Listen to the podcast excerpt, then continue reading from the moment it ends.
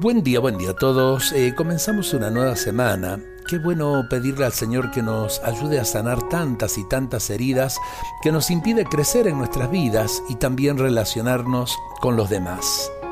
Mira, Señor, ese dolor inútil que a veces se apodera de mí.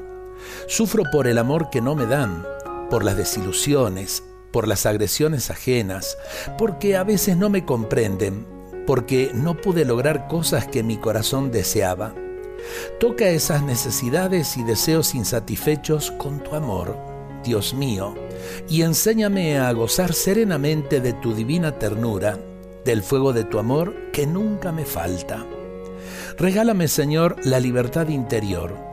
No dejes que me haga esclavo de mis sensaciones y sentimientos que me enferman y me abruman y enséñame a reconocer tu amor en las cosas simples de cada día, porque siempre tengo el pan de tu ternura. Amén.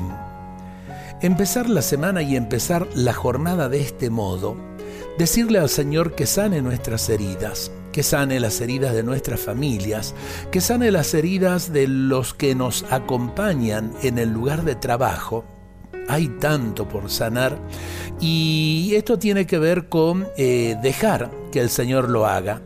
No hay peor enfermo que el que no quiere reconocer su enfermedad.